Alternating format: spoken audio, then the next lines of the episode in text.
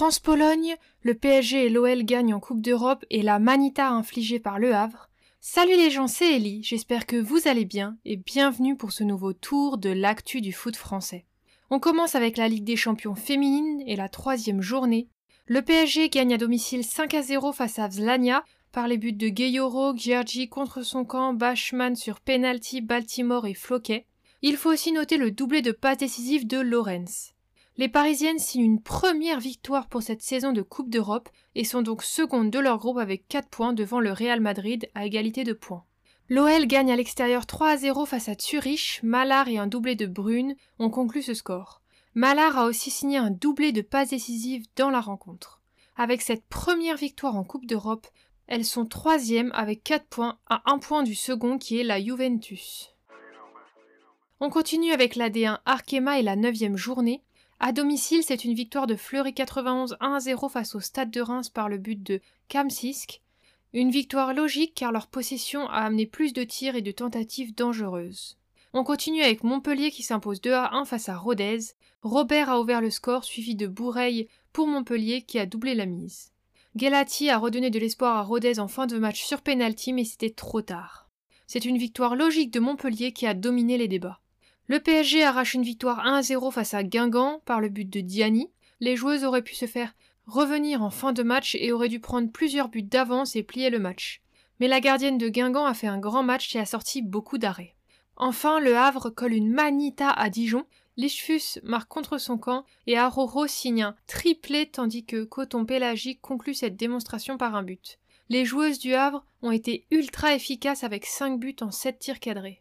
On continue avec les victoires à l'extérieur. Bordeaux prend une victoire 1 à 0 face à Soyo par la buteuse Garbino. Elles auraient pu s'imposer plus largement avec presque 7 tirs cadrés, mais la gardienne de Soyo a multiplié les arrêts décisifs. Et enfin, l'Olympique lyonnais continue de gagner en s'imposant 3 à 2 face au Paris FC. Renard ouvre le score pour l'OL, mais Bourdieu égalise deux minutes après. Bourdieu va même redonner l'avantage au Paris FC à la 46e minute, avant que Renard pour son doublé et Cascarino concluent le match pour l'OL. Globalement, les Lyonnaises ont dominé et demandé de nombreux arrêts à la gardienne parisienne. Ils se sont fait avoir par des parisiennes très efficaces avec deux buts en trois tirs cadrés. Nous avons donc sur cette neuvième journée 16 buts. Les leaders sont toujours l'OL avec 25 points, suivi du PSG avec 23 points et du Paris FC qui complète le podium avec 18 points. Et au niveau des relayables, nous avons Guingamp toujours dernier avec 1 point et Rodez juste avant avec 5 points.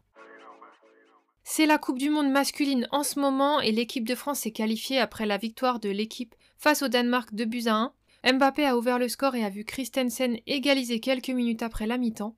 Cependant, Mbappé a de nouveau donné l'avantage aux Français et l'équipe a ensuite tenu le score face à des Danois peu inspirés. En revanche, pour le dernier match de groupe, sans enjeu pour les Français déjà qualifiés en première position du groupe, ils s'inclinent 1 à 0 face à la Tunisie. C'est la première défaite face à cette équipe. Cependant, la fin de match a été discutée car Griezmann a égalisé dans les dernières secondes, mais la chaîne TF1 a rendu l'antenne après le coup de sifflet final de l'arbitre. Celui-ci est revenu sur sa décision après appel de la VAR, a annulé le but pour hors-jeu et ensuite resifflé la fin du match. Une action incompréhensible pour la Fédération française de football, qui a décidé de contester cet acte auprès de la FIFA. D'ailleurs, on a pu voir que la rotation de l'équipe de France et les joueurs remplaçants ont montré des faiblesses au vu de la faible prestation française. S'il faut retenir trois joueurs sur cette phase de groupe, c'est Dembélé, Griezmann et Mbappé qui ont été très performants, tout comme Rabiot et Varane qui sont en forme.